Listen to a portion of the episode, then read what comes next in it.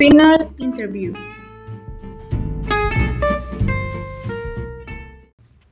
Hello, Gretel. I hope you are very well. I would like to ask you some questions. Hello, Iliana. I am good.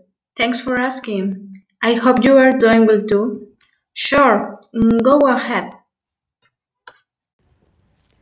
Do you usually wash dishes at home? Yes, I usually wash the dishes once a day, twice if it's really necessary. Do you like more to sweep or mop the floor at home? And how many times do you eat?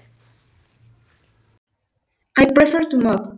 I usually do a deep clean once a month and includes doing both.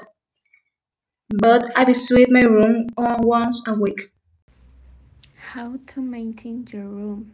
Order or mess up?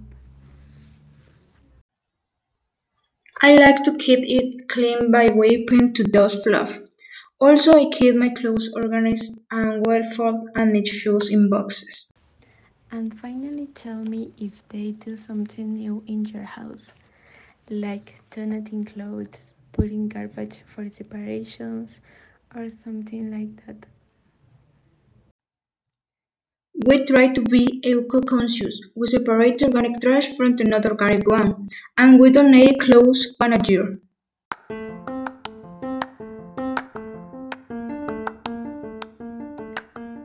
This is how we conclude this interview. Thank you for your attention.